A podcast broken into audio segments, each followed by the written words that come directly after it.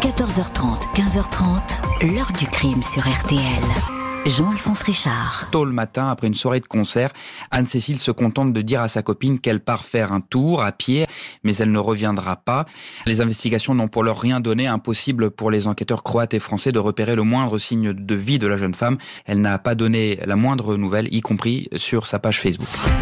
Bonjour, 9 ans que les parents d'Anne-Cécile Pinel espèrent et attendent une réponse à une interrogation qui a consumé leur existence. De quoi est morte leur fille et quelles furent ces dernières heures à un millier de kilomètres de la France, dans une petite ville du centre de la Croatie où elle était venue s'amuser?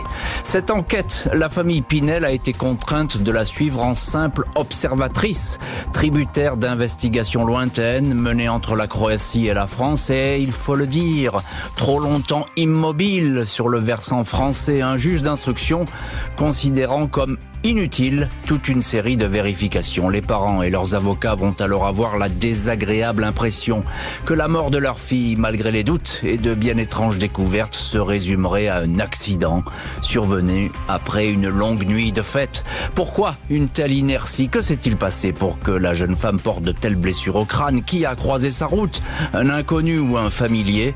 Question posée aujourd'hui à nos invités, dont Ghislaine et Michel Pinel, les parents. 14h30, 15h30. L'heure du crime sur RTL. Dans l'heure du crime, retour aujourd'hui sur une enquête inachevée, la très mystérieuse disparition et la mort d'Anne-Cécile Pinel, une étudiante lyonnaise qui à l'été 2014 décide de faire le tour des festivals de musique dans plusieurs pays. Sa route va s'achever en Croatie. Lundi 21 juillet 2014, en début de soirée, Roxane se demande où a bien pu passer Anne-Cécile. Vers 9 heures du matin, cette dernière s'est réveillée en lui disant qu'elle allait prendre l'air et faire un tour dans la campagne. Elle n'a pourtant pas dû aller très loin. Elle a juste pris son sac et son téléphone, mais elle n'est pas rentrée.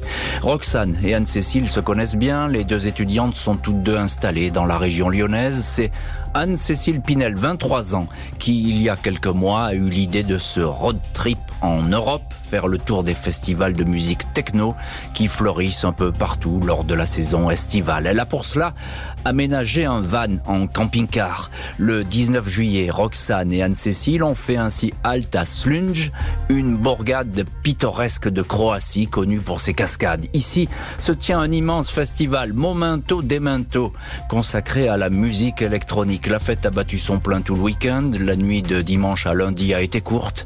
Roxane ne s'est pas alarmée de l'absence de son ami, mais Là, les choses traînent. Elle en parle à David, un jeune Français qu'elle a rencontré sur place. Le couple arpente alors le terrain où la plupart des festivaliers sont en train de plier bagages.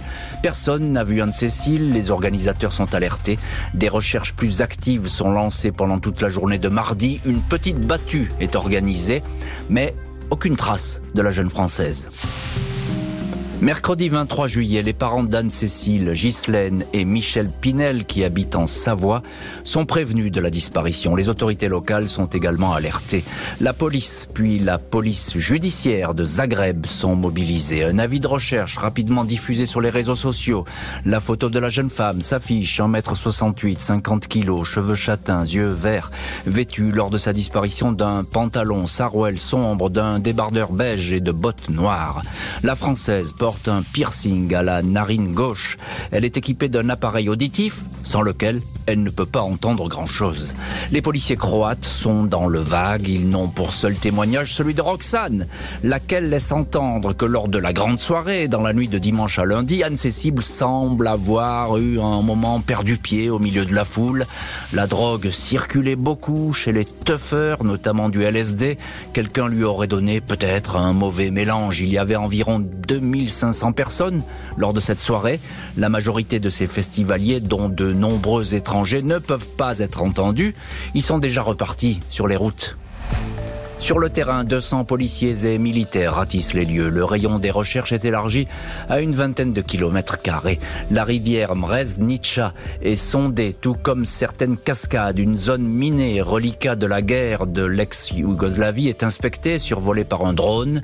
Un témoin indique en effet avoir vu une jeune femme dans ce secteur interdit, mais l'inspection ne donne rien. On suppose qu'après avoir quitté le van, Anne-Cécile a emprunté une petite route jusqu'aux ruines du village de Primislier, village détruit pendant la guerre. Alors qu'un gros orage a éclaté ce matin-là, elle se serait abritée dans l'une des maisons trois jours et demi après la disparition on a effectivement découvert dans les décombres d'une vieille ferme le sac d'Anne-Cécile, son téléphone portable, ainsi qu'une bouteille d'eau, le tout parfaitement rangé. Aucune trace de désordre à cet endroit. À partir de cette maison, nous n'avons plus aucune trace de la vie d'Anne-Cécile, indique au journal Le Parisien l'inspecteur Domagoj Anich, le policier qui dirige l'enquête.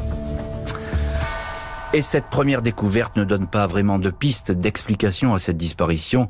Tout au contraire, cette découverte, elle semble amplifier le mystère, aviver les craintes de la famille de Anne-Cécile, ses parents qui habitent le village de Saint-Paul-sur-Isère. En Savoie, on va voir que d'autres éléments troublants vont survenir et que les questions vont se multiplier. On revient pour le moment huit ans en arrière, en juillet 2014, et on commence avec euh, nos premiers invités. C'est Ghislaine et Michel Pinel. Bonjour. Bonjour Monsieur Richard. Bonjour Monsieur Richard. Merci beaucoup tous les deux d'avoir accepté aujourd'hui l'invitation de l'heure du crime. Vous êtes évidemment les parents d'Anne Cécile Pinel et cela fait des années que vous recherchez la vérité sur ce qui s'est passé euh, pour votre fille. On vous comprend et évidemment on soutient absolument à 100% votre euh, démarche. Michel et Ghislaine Pinel, euh, déjà un mot sur Anne Cécile. on la connaît pas. Qui est-elle? Anne-Cécile, c'était une jeune fille de, 23 ans avec euh, des projets et puis euh, qui avait une, une vie donc euh, côté études qui se passait pas trop mal et mhm. elle avait des, des amis d'études scolaires qui n'étaient pas les amis qu'elle fréquentait lors des fêtes. Mhm. C'est peut-être un peu ce côté obscur que qu'on n'a pas vu venir avec Anne-Cécile. La disparition volontaire, Michel et Ghislaine Pinel, vous n'y croyez pas, c'est impossible ça? Ah non. ah non, pas du tout. Non, non, c'est pas. Elle ne pouvait pas avoir euh, disparu volontairement en laissant euh, son ami euh, sur place, sachant que son ami n'avait pas le permis de conduire mhm. et qu'elle avait fait le trajet avec elle à l'aller. Ça, c'était, c'était complètement exclu. Mhm. Alors, encore une question. Lorsque vous n'avez pas de nouvelles d'elle, vous vous inquiétez immédiatement, j'imagine? Ah, Ça, un peu moins, parce qu'elle nous avait prévenu qu'en Croatie, les communications étaient assez difficiles. Mhm. Donc elle ne donne pas de nouvelles. Euh, non, c'est pas vraiment ce qui nous, ce qui nous étonnait. Après, après le 21 juillet, le fait de ne pas avoir de nouvelles, ça, ça nous inquiétait quand même parce qu'elle devait repasser à la maison avant de, de continuer son périple sur mhm. l'Espagne et le, le Portugal. Mhm. Et compte tenu du délai qui avait été annoncé, elle, nous connaissait bien, elle savait qu'il fallait nous prévenir. Quoi. Euh, bonjour Maître Corinne Herman. Bonjour. Merci beaucoup d'avoir accepté vous aussi l'invitation de l'heure du crime et d'être aujourd'hui avec nous dans le studio de l'heure du crime. Alors évidemment, vous êtes l'avocate des parents euh, d'Anne-Cécile et vous suivez ce, ce dossier de près. J'ai envie de dire, Maître Herman, vous les connaissez très très bien. Hélas, ces histoires de disparition, vous en traitez beaucoup. Il y a quelque chose de compliqué dans cette affaire tout de suite. C'est qu'on on est loin de tout. On est entre deux pays et la communication, même si apparemment du côté croate, euh, on a envie d'enquêter, on a mis beaucoup de moyens tout de suite, bah, c'est pas facile. Ça n'est pas facile parce qu'on est en Croatie, que on est autour d'un festival, qu'il peut se passer beaucoup de choses autour de ce festival. Beaucoup de monde. Beaucoup de monde, beaucoup euh, de, problématiques, hein, puisqu'il y a toujours euh, beaucoup d'affaires criminelles ou de violences autour de ces, de ces festivals. On a un témoin qui nous donne une version qui, qui trouble un peu l'enquête aussi, mais c'est vrai que les autorités croates vont vouloir retrouver Anne-Cécile et que les parents d'Anne-Cécile vont faire plusieurs euh, séjours euh, sur place pour essayer euh, de retrouver Anne-Cécile, vont faire des appels à témoins, vont essayer de, de bouger un petit peu tout ce qui est possible, sachant que c'est encore un pays un peu fermé à l'époque, c'est difficile. On a des territoires qui sont interdits aux étrangers. À, cause de la guerre aussi, il y a plein de, zones qui sont minées, qui sont dangereux, dont on parle aux parents et, qui font beaucoup craindre aux parents qu'elle ait pu s'égarer dans, dans, un endroit et, et, et, mourir sur une mine. C'est ce qu'on leur dit à l'époque? D'ailleurs. Et c'est ce qu'on leur dit à l'époque, effectivement. D'ailleurs, il y a ce témoignage où on dit euh, avoir vu cette silhouette au milieu d'un champ de mine. C'est assez improbable parce que euh, l'accès, il est interdit et puis euh, évidemment, ça ne se serait pas passé comme ça. Vous parliez de témoignages. là, on est au tout début. Qu'est-ce qu'ils disent les premiers témoignages? Finalement, il, faut s'appuyer sur Roxane. Hein. Déjà, ça c'est le premier témoignage. qu'un témoignage, c'est celui de Roxane au départ. c'est ce qu'elle veut bien nous dire. Sa version, alors qu'elle nous dit qu'elle aussi, elle va être en difficulté en raison de la prise de, différents stupéfiants, est étonnante parce que comment est-ce qu'elle peut témoigner alors qu'elle-même, elle est dans une descente et qu'elle est dans un moment où elle perd la conscience de tout. Donc c'est assez étonnant.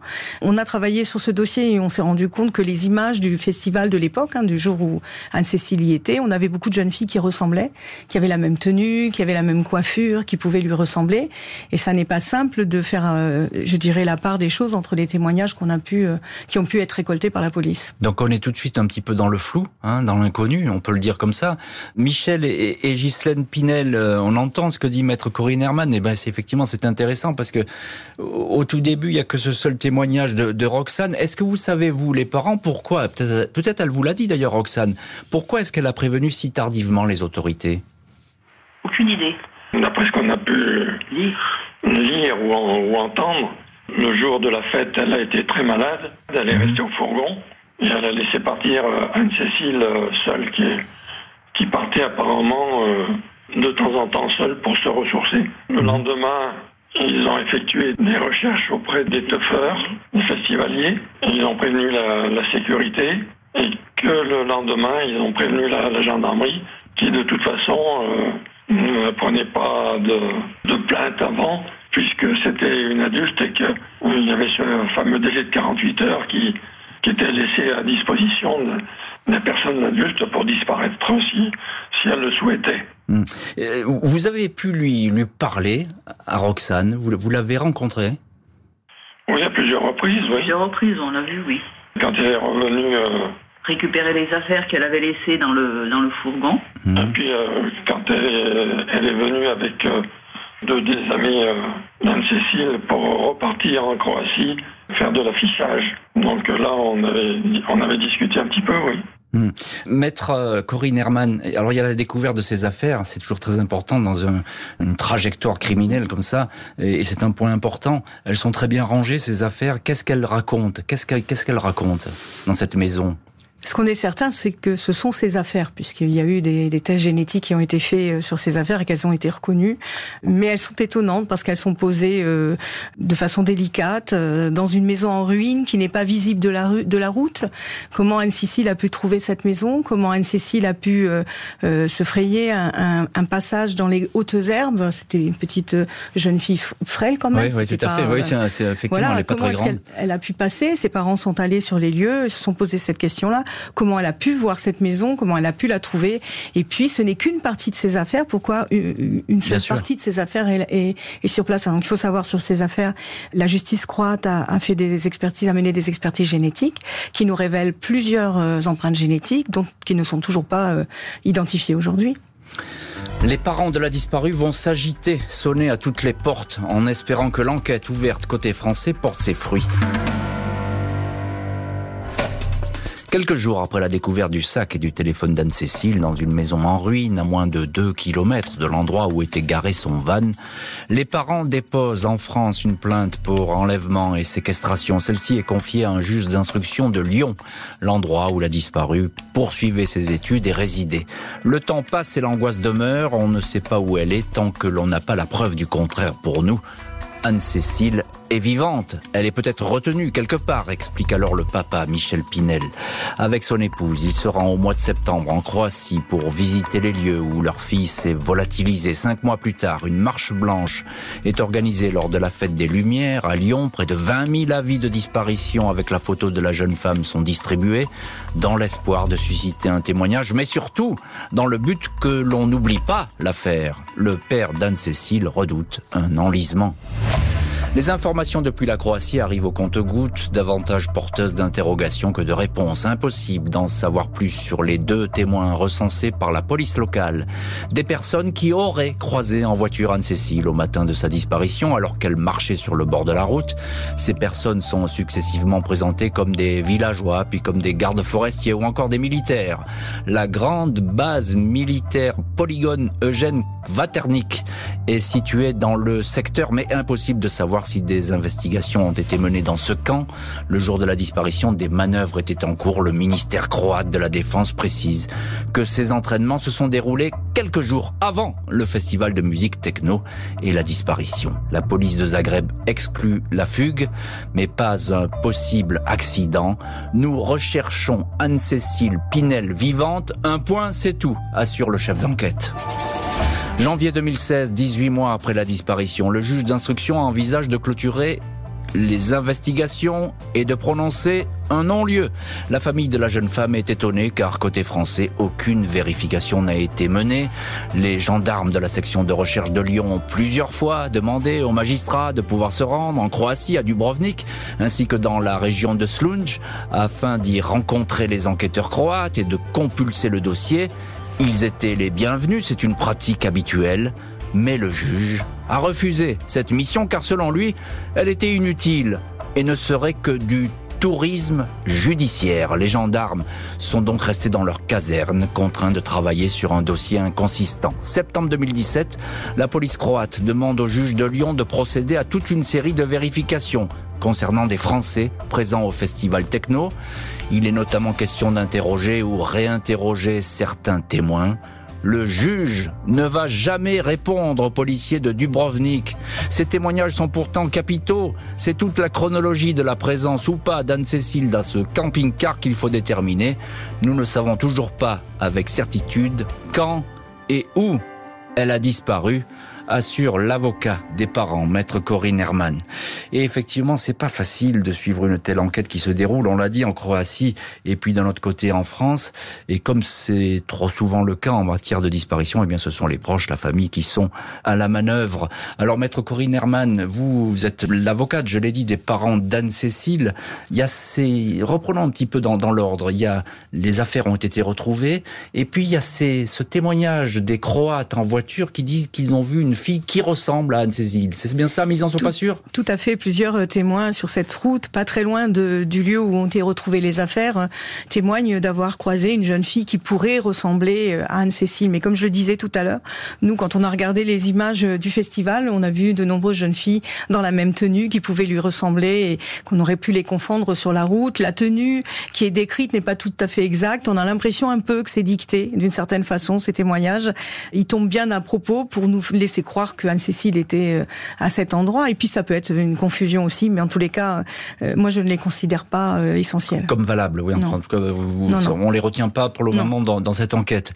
alors, par contre, ce qu'on retient, c'est que très vite, bah, le magistrat instructeur, le juge de Lyon, qui est saisi du dossier, il refuse de faire des actes d'enquête parce que pour lui, je résume, hein, mais ça serait long à expliquer, mais pour lui, bah, c'est un accident. Hein, donc, il y a eu sans doute de la drogue, elle s'est peut-être cassé la figure, Anne-Cécile, on ne sait pas. Le fait est, c'est que voilà, on peut pas enquêter sur véritablement ce qui pourrait être un crime. C'est étonnant, ça. Il refuse, il refuse absolument tout, ce juge, et on l'a déjà rencontré dans d'autres dossiers où des jeunes autour de festivals de musique vont, vont, vont être l'objet euh, d'actes criminels, mais comme ils se sont drogués, finalement, c'est leur faute. Il faut alerter. Non, euh, on doit instruire, on doit retrouver Anne-Cécile, on doit comprendre ce qui s'est passé. Et, euh, et je, je compléterai simplement par les quelques investigations qui ont été faites par les gendarmes en France et qui ont retrouvé des traces de sang dans son fourgon. Donc on ne peut pas ne pas faire d'enquête dans ces cas-là. On va en reparler des traces de sang dans le fourgon et puis des inconnus aussi, parce que même l'autopsie, euh, on verra par la suite, on va un peu trop vite là, mais on, on verra euh, ça euh, dans un petit moment parce que c'est très intéressant. Le fait est, c'est que vous êtes face à un mur en, en matière de, de, de, l'instruction. C'est pas très admissible, ça. Pardon, excusez-moi, mais euh, je trouve que là, il y a, y a quand même un, soit un manque de recul ou bien alors l'humanité presque. On est devant un mur, on est devant un juge qui commet des erreurs, on est devant un juge qui ne veut pas traiter le dossier, qui fait tout pour que le dossier euh, s'écroule et soit fermé. On va euh, malheureusement pour la famille de d'Anne-Cécile, on va affronter plusieurs non-lieux qu'on va euh, réussir à. Il va falloir chaque fois se battre, hein, faut pas l'oublier. Et les années passent et les mois défilent. Hein. Et puis c'est de c'est de l'angoisse pour les parents, c'est l'angoisse que le dossier soit fermé. Et on a réussi à chaque fois, grâce à la Chambre de l'instruction de Lyon, rouvrir ce dossier parce qu'on avait de vrais arguments parce qu'il y a des éléments dans cette procédure, à la fois croate et française, qui, qui, nous permettraient d'avancer et d'en savoir plus. Alors, ce terrifiant immobilisme, on a en ligne les, parents d'Anne-Cécile, Ghislaine et Michel Pinel. Euh, évidemment, Ghislaine et Michel Pinel, vous partagez ce que dit votre avocate, maître Corinne Herman. Est-ce que, est-ce qu'on vous a expliqué, est-ce que vous savez, vous, peut-être, pourquoi le juge, à l'époque, s'est opposé au déplacement des, des gendarmes sur place? Absolument pas. D'autant que les gendarmes nous avaient dit qu'eux, ils souhaitaient aller en Croatie. Ah ils souhaitaient, ils nous avaient, ils nous avaient fait part de, de, ce message qu'on avait retourné au juge. le juge de l'époque nous avait dit Je ne vois pas l'intérêt euh, qu'on aille en Croatie si ce n'est pour faire du tourisme judiciaire. Mmh. Et, selon vous, euh, le juge, il n'a rien fait à l'époque dans le dossier, c'est ça ce que vous dites? Absolument. Le juge, disons qu'il il a déroulé une procédure. Tout ce qui était analyse téléphonique, euh, enquête de voisinage, tout ça, on a l'impression qu'il a déroulé la procédure. Une fois que sa procédure et, les conclusions sont arrivées, il a déroulé une procédure sans demander qu'on aille euh, profondément euh, dans un sens ou dans un autre. Mais il est arrivé à la conclusion que c'était des personnes qui étaient dans un milieu, on va dire, de camé, et mmh. que ben, ça n'avait pas un gros intérêt parce que de toute façon, dans ce milieu-là, on n'arriverait pas à trouver quoi que ce soit. Hmm, et vous allez le dire souvent hein, dans, dans, les interviews que vous allez donner, alors que ben, vous n'avez pas beaucoup eu de soutien du côté des autorités françaises. Euh, souvent, c'est le contraire. Souvent, on dit que, que quand un crime se passe dans un pays étranger, ben, les pays, le pays étranger s'en fout éperdument et ne fait rien. Ben, là, c'est le contraire, parce que les Croates, ils ont bossé, ils ont fait une, une énorme enquête tout de suite, mais les Français, ils n'ont pas fait grand-chose. C'est ce combat euh, de chaque jour que vous avez mené euh, en essayant d'avoir l'appui des autorités, c'est ça? Surtout avec les juges, oui, c'est vrai, parce que les juges ont toujours mis un petit peu des bâtons dans les roues. Ils n'ont jamais voulu euh, euh, mener très loin les enquêtes. Ils n'ont jamais donné d'ordre aux enquêteurs de faire des investigations un peu plus poussées. Le premier juge, il, a, il nous a un petit peu mmh. euh, reçu très brièvement, la seule fois où on est allé le voir. Et le deuxième juge, son attitude a été pour moi très hautaine et méprisante à notre égard. Euh, Maître Herman, effectivement, ça rejoint ce que vous disiez. Hein. Les parents, ils sont choqués par ça. On peut pas le dire autrement. Ils ont, ils ont perdu quelqu'un de vue pour le moment. Euh, euh, voilà, donc c'est très éprouvant. Là, il n'y a pas eu de réponse non plus donnée aux, autorités croates. Je pense que les Croates, ils n'ont pas tellement apprécié cette attitude. Hein. Non, les Croates ont demandé des indications, ont demandé des pièces, ont demandé des pièces de la procédure française, ont demandé une coopération judiciaire qui a été refusée par ce magistrat, qui n'y a jamais répondu, qui nous a menti d'ailleurs, qui nous a dit qu'il y avait répondu, mais quand on voit le dossier, euh, il n'y avait même pas de traduction des parties des pièces euh, croates. Savoir qu'on a de la génétique en Croatie et en France qu'on n'a jamais pu rapprocher, c'est le béaba euh, du métier étonnant et stupéfiant. Après quatre ans d'enquête, l'affaire va changer de dimension avec la découverte d'un corps.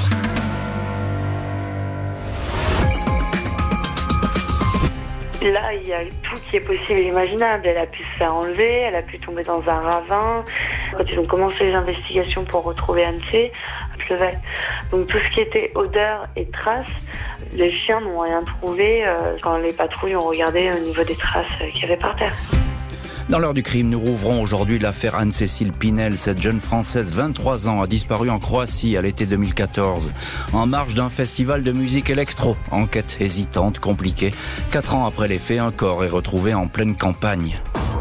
Dimanche 7 janvier 2018 au matin, un groupe de chasseurs qui mène une battue aux alentours d'un autre village abandonné de la région, Trich Tunski tombe sur un squelette gisant sur le sol et caché par la végétation. La police est alertée. Le rapprochement est fait avec Anne-Cécile Pinel. Près des ossements, on retrouve des indices qui ne laissent guère de place au doute. Une paire de bottes noires, un bracelet du festival techno Momento Demento, ainsi qu'un appareil auditif identique à celui qui équipait la jeune femme. La dépouille est transportée à l'Institut médico-légal de Zagreb. L'analyse ADN confirme que c'est bien l'étudiante française. La famille n'en sait alors pas beaucoup plus, si ce n'est que le corps a été découvert dans un petit bois à environ un kilomètre et demi de l'endroit où se tenait le festival et où le van d'Anne-Cécile était stationné. C'est dans ce même périmètre que des affaires de la jeune femme avaient été retrouvées.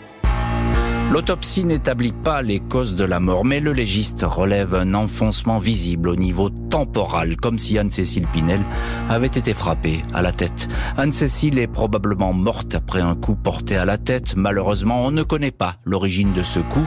Qui a frappé On ne sait pas, indique maître Vishna Jezic Soric, l'avocate croate de la famille Pinel.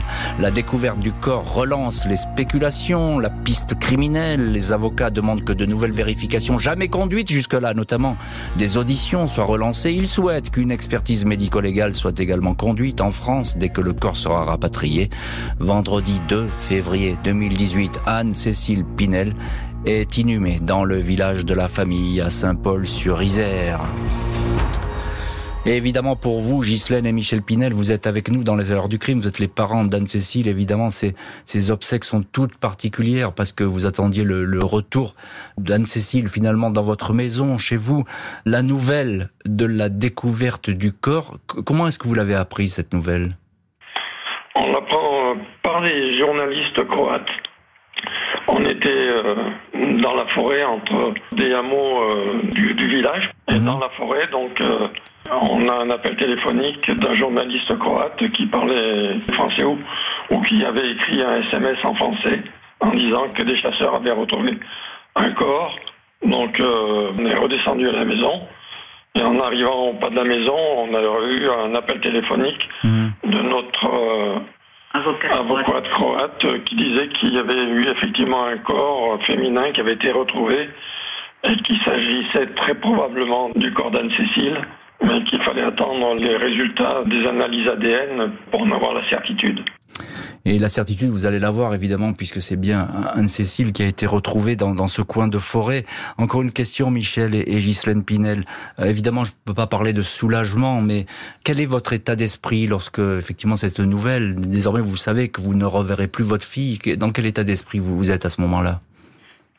Dans mon état d'esprit, je me suis tout de suite dit que c'était effectivement Anne-Cécile. Je ne sais pas pourquoi, j'étais persuadée que c'était Anne-Cécile. Les descriptions qui en étaient faites euh, un appareil auditif qui avait été retrouvé, une, chaussure, le cordon de, qui permettait euh, de rentrer au festival. C'est du festival.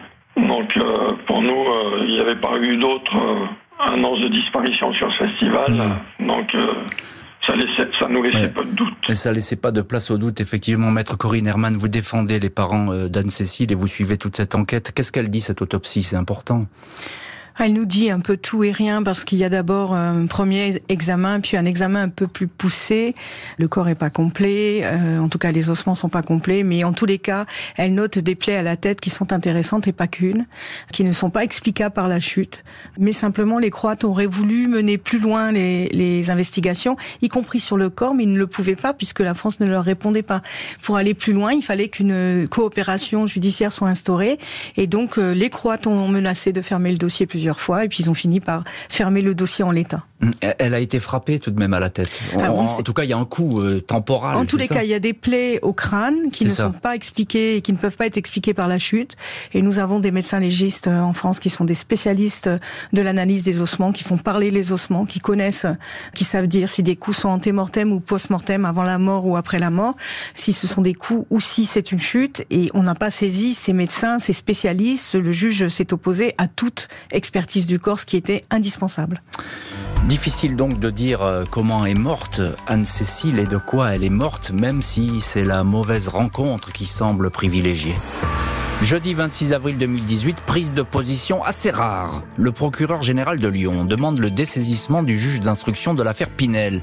Il est reproché à ce magistrat de ne pas avoir réellement enquêté en faisant valoir que la mort d'Anne-Cécile était accidentelle. La jeune femme aurait fait une chute après avoir abusé de stupéfiants. Le juge avait ainsi rejeté toutes les demandes d'actes et expertises formulées par les parents. Refus étonnant, car l'autopsie menée à Dubrovnik laisse entendre que le crâne de la victime présente des fêlures Quant au squelette, il est intact alors qu'il aurait séjourné quasiment 4 ans en pleine nature. Exposé aux intempéries, s'interrogent les avocats, lesquels pointent un autre mystère. Le van d'Anne-Cécile a été rapatrié en France avec des taches de sang à l'intérieur elles n'ont jamais été vraiment expertisées. Maître Corinne Herman, avocate d'Épinel, s'étonne comme eux de cette instruction immobile. Le magistrat instructeur qui souhaitait clore l'affaire est finalement dessaisi courant de l'année 2021. Les parents espèrent que le nouveau juge ordonnera des expertises. Nous voulons que soient recherchées toutes les réponses techniques possibles. Depuis juin 2015, rien n'est fait ou à minima, nous perdons des années, font savoir Michel et Ghislaine Pinel. Et on retrouve dans cette heure du crime, dans le studio, pardon, de l'heure du crime, maître Corinne Herman. Vous êtes l'avocate des parents d'Anne-Cécile et vous suivez depuis euh, bien longtemps déjà euh, cette affaire. Alors très important, c'est le sang qu'on retrouve dans, dans le van euh, d'Anne-Cécile. Il y a beaucoup de sang. Il y a beaucoup de sang. Eh oui, il y a beaucoup il y a de sang. beaucoup de sang. Il y a du, sang en plusieurs endroits. Euh, ça déjà, c'est c'est pas un très bon signe. Quand on voit ça, euh, on sait qu'il faut aller plus loin, pousser les investigations plus loin, et on le saura tout à fait au début euh, du dossier. Et il y a encore une fois plusieurs empreintes génétiques. Ce sang comporte bien l'empreinte génétique d'Anne-Cécile, c'est ce qui est ah, important on en de est savoir. Sûr. C'est important. On en est sûr. On en est sûr. Mais il y a d'autres empreintes génétiques et puis ce sang est, se retrouve dans, dans, des endroits qui sont pas, qui correspondent pas aux explications qu'on essaye de nous donner. Et puis le, le van n'a pas, euh, n'est pas encore suffisamment exploité. Tout n'a pas été fait. Il faut encore rechercher euh, des traces dans ce van. Mais en tous les cas, il comporte du sang et, et pas mal quand même. Ce véhicule, il a été rapatrié en France. Oui. Il, il est sous scellé, c'est ça en ce moment? Il est pas sous une bâche ou pas du tout? Comment pas ça du se tout. passe? Ce, ce, ce, véhicule, malgré nos demandes, n'a pas été placé sous scellé. Il a été laissé à la disposition des, de la famille, comme c'est souvent le cas dans des dossiers où on est en difficulté.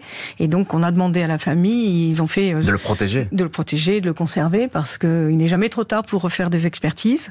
Mais c'est demander beaucoup à une famille, et par chance, monsieur et madame Pinel peuvent le faire, mais c'est quand même faire porter une responsabilité à une famille. C'est inadmissible. En 2023, c'est inadmissible d'être obligé en tant que conseil de demander à ses clients de garder les scellés. Oui, de garder des pièces à conviction, parce Bah que oui. le van, ça peut Bah être oui. la pièce à conviction majeure dans cette affaire, puisqu'il y a beaucoup de personnes qui ont transité dans cette voiture. Et puis il y a le sang euh, d'Anne-Cécile. et ça, on peut pas, on peut pas l'enlever. C'est quand même très important. On marche sur la tête dans cette affaire depuis le début avec cette instruction qui est menée n'importe comment. Euh, Michel et Ghislaine Pinel, vous êtes également nos invités aujourd'hui dans l'heure du crime. Un petit mot. Où est-ce qu'on en est de, de ces expertises? Il n'y a jamais eu rien de fait et on n'a jamais eu de contact de qui que ce soit nous disant qu'il allait y avoir quelque chose de fait. Et en 2018, quand euh, nos, nos avocats ont demandé de reprendre ces, ces Mhm. analyses, on les a toujours envoyés un peu sur les roses.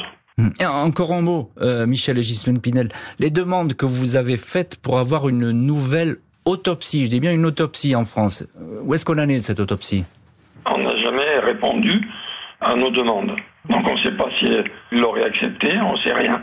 Donc euh, face à, face à ça, on a pris la décision de, de faire inhumer euh, le corps parce qu'on avait la possibilité de, de le mettre dans une fosse commune, mais devant l'absence de, de réponse du juge, ben, on, on a pris la décision de, de l'inhumer dans une dans, dans, dans Dans une son emplacement à elle. Hum, dans, dans le caveau familial, donc hein, c'est comme ça qu'elle est inhumée.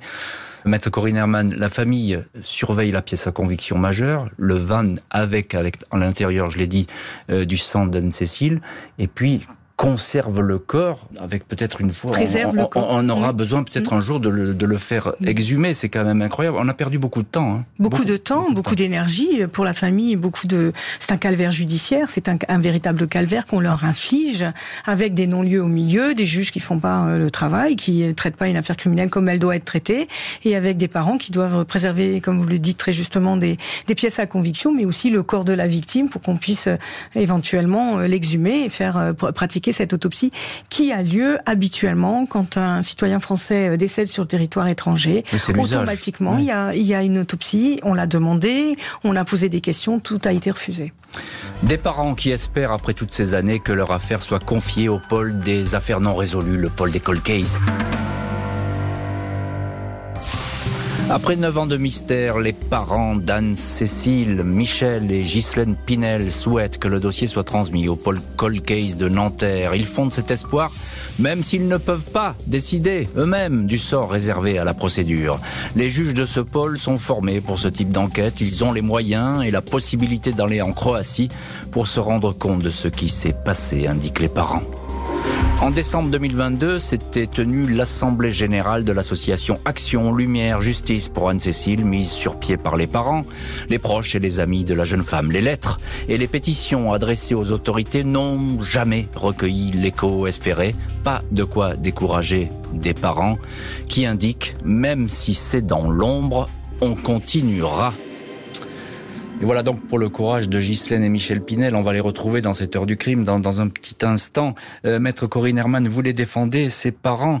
Euh, où est-ce qu'on en est très simplement avec cette histoire de, de pôle judiciaire des affaires non résolues, les cold cases à Nanterre, où vous avez demandé que le dossier soit transféré auprès de ces juges? Tout à fait, on a demandé que le dossier soit transféré euh, il y a un moment déjà. Il, fallait régler le problème du non-lieu qui avait été prononcé. Donc on a réussi à écarter ce non-lieu grâce à la Chambre d'instruction de Lyon et on a immédiatement demandé le transfert de ce dossier. Ça fait plusieurs mois que nous attendons une réponse. On ne comprend pas pourquoi cette réponse n'arrive pas, puisque euh, le magistrat qui est à la tête du pôle euh, de Nanterre mmh. est, est, évidemment d'accord pour prendre ce dossier. Okay.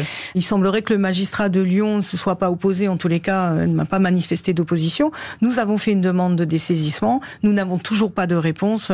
Nous n'avons pas les réquisitions du parquet pour pour obtenir ce dessaisissement. C'est-à-dire c'est le procureur de Lyon qui doit signer, c'est ça, pour, pour, pour, être très pédagogique. Voilà, c'est le procureur de Lyon qui doit faire des réquisitions de dessaisissement du juge d'instruction de Lyon. C'est quand même pas très compliqué à faire. C'est un dossier qui a été massacré depuis le début. Tout le monde le sait, tout le monde le sait à Lyon, et personne ne bouge. Et on est encore en train d'attendre et d'infliger à ses parents des souffrances qui sont absolument inhumaines et auxquelles ne pourraient pas résister les magistrats qui ne prennent pas de, de décision. Et donc ça n'est pas acceptable. Ça n'est pas acceptable de faire attendre ses parents encore, alors que la Chambre de l'instruction de Lyon a conseillé à mmh. tout le monde de transmettre le dossier à Nanterre. Parce qu'elle ne pouvait dire. pas aller plus loin. C'est dire à quel point euh, il faut que ce dossier parte à Nanterre et a besoin d'être pris en main par dire. des magistrats euh, mmh. dignes de ce nom, j'ai mmh. envie de dire. Les parents qui ont effectivement, vous le dites très bien, Maître Herman, ils ont assez souffert, même s'il faut bien le dire. C'est pas parce qu'on transmet un dossier au, au, pôle des cold cases, au pôle des affaires non résolues, pour parler français, euh, que effectivement euh, l'affaire va être résolue. Euh, ça, il faut pas non plus, c'est pas non, non plus. mais elle sera traitée. Mais il y a elle des moyens traitée. importants qui sont mis dans ce pôle et l'affaire, le dossier sera traité ce qui n'a pas été le cas, encore une fois, il faut le dire, pour le dossier Anne-Cécile Pinel. Toute petite maître. précision, euh, ce n'est pas les moyens du pôle qui sont intéressants dans ce dossier, c'est juste de faire le béaba du travail d'un juge d'instruction. Une autopsie, une vérification des ADN croate et français, une comparaison, une exploitation du fourgon. C'est pas quelque chose d'extraordinaire. C'est pas insurmontable. C'est le béaba du, du, du, de, de l'enquête criminelle partout en France. On est d'accord. Et ce béaba, ben, il n'a pas été fait. Michel et Ghislaine Pinel, ben, vous êtes en ligne aujourd'hui dans l'heure du crime. Vous êtes donc les parents d'Anne-Cécile. Ben vous, qu'est-ce que vous attendez de ce pôle euh, des affaires non résolues? Qu'est-ce que vous attendez? Dites-nous. Qui, qui, reprennent, euh, qui reprennent l'enquête. Apparemment, ils ont quand même des moyens, d'après ce que nous a dit notre avocate, mmh. Maître Herman. Ils auraient quand même plus de moyens que Lyon pour euh, reprendre l'enquête. Ils ont des, des, personnels qui sont certainement formés et compétents euh, dans ce genre d'affaires. Et puis on espère que justement, oui, tout, tout, ce qui avait été demandé et que les juges n'ont jamais voulu faire, comme ça pourrait être fait avec, euh, avec le, le pôle case. Et alors, Michel et Ghislaine Pinel, euh, on sait que dans ce genre d'affaires de, de, disparition, puis ensuite de, de meurtre, puisque Anne-Cécile a effectivement été retrouvée sans vie, et Maître Corinne Herman ne va pas me démentir, souvent les, témoignages sont importants, et même les témoignages qui surgissent parfois des années après. Euh, si, si vous le voulez, vous êtes sur RTL et vous êtes dans l'heure du crime, vous pouvez y aller, euh, Michel euh, et, et Ghislaine Pinel, à faire un appel à témoins, n'hésitez pas. Donc toutes les personnes qui auraient des choses à déclarer des concernant euh, le décès d'Anne-Cécile, sa, sa, disparition, peuvent toujours le faire auprès de la gendarmerie. Ou auprès du cabinet d'avocats. Ou auprès du cabinet d'avocats, sachant que leur, euh, leur anonymat sera préservé. Maître Corinne Herman, on entend les, les parents et c'est assez touchant effectivement parce qu'ils continuent le combat alors qu'ils ont pris des coups, euh, vous l'avez dit tout au long de cette émission, qui sont importants.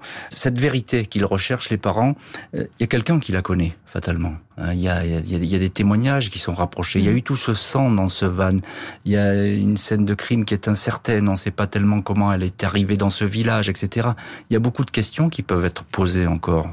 Il y a de nombreuses questions qui peuvent être posées effectivement, de nombreuses personnes qui peuvent se manifester. Il n'est pas trop tard et euh, elles ne sont pas forcément en difficulté, mais il est temps aujourd'hui de parler pour Anne-Cécile et on peut encore euh, avancer dans l'enquête et entendre certaines personnes, mais d'autres peuvent le faire euh, peut-être spontanément, ce serait bien. Vous pensez qu'on peut avoir encore des témoignages aujourd'hui, etc. Bien sûr, on peut avoir des témoignages. Nous, on travaille sur des dossiers qui ont 30 ans où on a des témoignages encore aujourd'hui après des émissions et après des émissions qu'on a, on, on a eues avec vous. Et, euh, et, donc il faut y croire. C'est pas un dossier aussi ancien que d'autres, et, et, donc euh, il est encore bien présent dans les dans les mémoires. Michel et, et Ghislaine Pinel, je vais terminer cette, cette, émission avec vous et émission qui est pour vous d'ailleurs. Euh, vous avez toujours l'espoir aujourd'hui de, de connaître la vérité dans cette affaire. Ah ben on est bah, on, voudrait, on voudrait savoir ce qui s'est passé, oui. Tant, tant que, tant qu'on est vivant, tant qu'on est vivant, on, on lâchera pas. Vous lâcherez pas et vous pouvez compter sur, sur le soutien évidemment de l'heure du crime. Merci beaucoup Michel et Ghislaine Pinel et maître Corinne Herman d'avoir été aujourd'hui les invités de l'heure du crime. Merci à l'équipe de l'émission, Justine Vignot, Marie Bossard à la préparation, Boris Pirédu était à la réalisation. L'heure du crime, présenté par Jean-Alphonse Richard sur RTL.